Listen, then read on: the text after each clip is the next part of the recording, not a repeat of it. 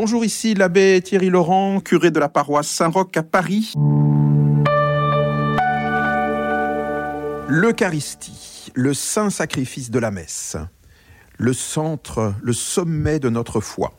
C'est un sacrement, c'est-à-dire une réalité sacrée en action, un signe sensible d'une réalité invisible qui est la grâce de Dieu, qui rend réel ce qu'il signifie. C'est-à-dire c'est un signe qui rend réel les choses. Ce qui est assez étonnant, normalement un signe reste un signe, tandis que là c'est un signe qui agit.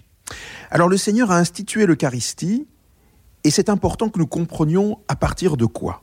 C'était le jeudi, le jeudi saint, le dernier repas avec ses apôtres. C'est pas juste un dernier repas amical, c'est un repas sacramentel déjà quasiment, c'est déjà un repas liturgique, c'est le repas juif. Et dans ce repas, les juifs se souviennent qu'ils sont passés de l'esclavage à la liberté, de la mort à la vie, qu'ils ont passé la mer Rouge, c'est la Pâque, le passage, Pessah, et ils se souviennent que c'est grâce au sang de l'agneau, répandu sur le linteau des portes, que la mort ne les a pas frappés. C'est grâce à cet agneau qu'ils ont mangé, ce pain partagé, ce vin bu et communié, qu'ils ont pu vivre. Voilà ce qu'ils commémorent encore aujourd'hui. Alors c'était ce repas-là. Et le Seigneur à ce moment, va faire quelque chose d'extrêmement bizarre. Il va laver les pieds de ses disciples d'abord, euh, pour leur donner le sens de l'institution de l'Eucharistie.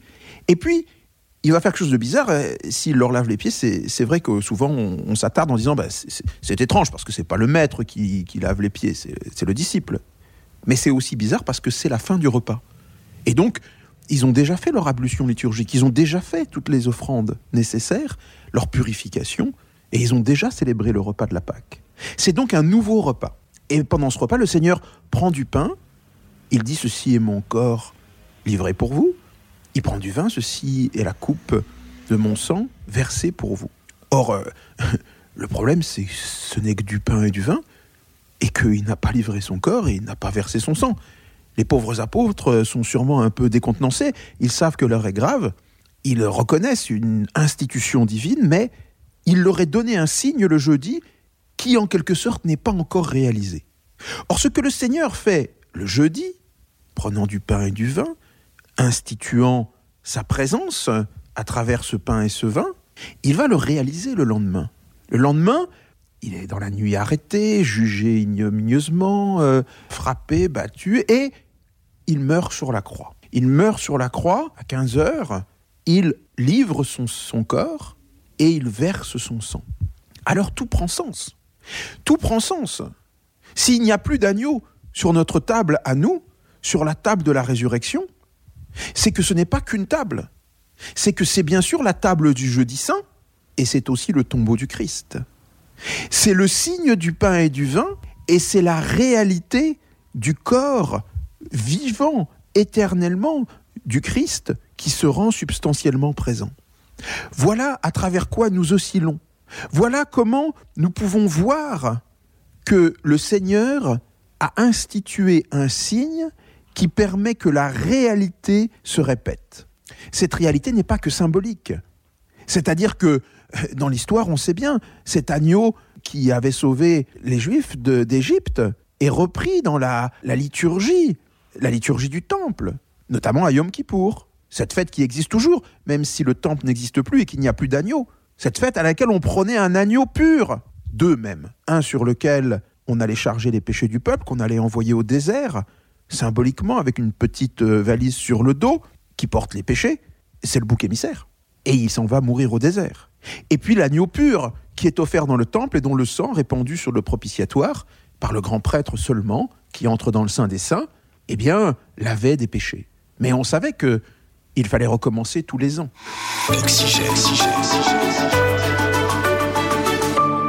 Or, le Seigneur a institué cette Eucharistie pour qu'elle soit réactualisée dans le monde jusqu'à la fin des temps de l'unique sacrifice qu'il a posé.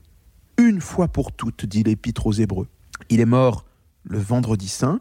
Cette mort est inscrite en Dieu éternellement, Dieu qui n'est plus soumis à l'espace et au temps, qui n'a jamais été soumis à l'espace et au temps pour ce qui est de Dieu lui-même, mais dans son corps, euh, dans le corps du Seigneur Jésus, c'est dans l'espace et le temps qu'il a vécu à un endroit précis de l'histoire et du temps notre condition humaine. Le Seigneur a inscrit ce temps en lui, c'est dans l'éternité en quelque sorte qu'est inscrit le temps de l'histoire humaine, et notamment ce temps qu'il a vécu sur terre.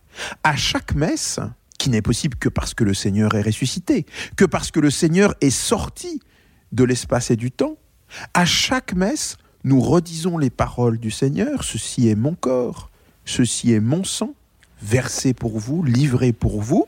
À chaque messe, le Seigneur rend présent sa mort et sa résurrection à travers le signe du pain et du vin.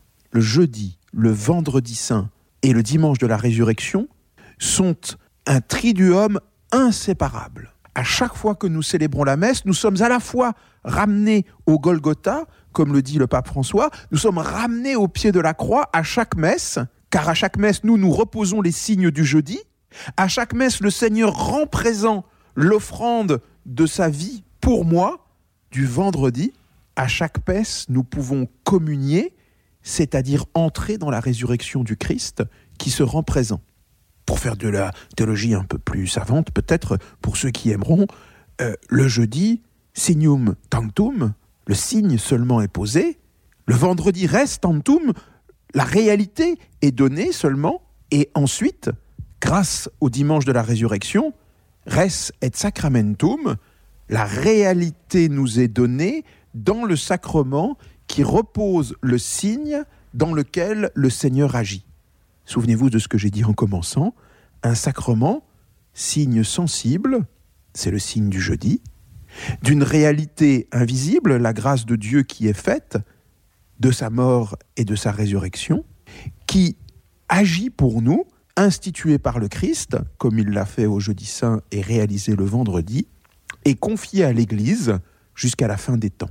Le Seigneur, en quelque sorte, en instituant cette Eucharistie, le jeudi et le vendredi, et en ressuscitant, nous fait entrer dans ces trois jours saints à chaque célébration de la messe. Voilà ce sommet qui nous est donné de l'Eucharistie, dont nous nous nourrissons. C'est en entrant dans ce temps de Dieu, dans cette éternité de Dieu, que nous sanctifions notre temps à nous. Le sacrement de l'Eucharistie, la sainte messe, le saint sacrifice, répand sur le monde les bienfaits de ce temps unique de l'histoire, ce sommet où le ciel a touché la terre, ou plutôt où la terre a été élevée au ciel. Entrons sans cesse dans ce don de l'Eucharistie, qui est un don de charité, le Christ qui se donne à nous à travers les signes d'un repas.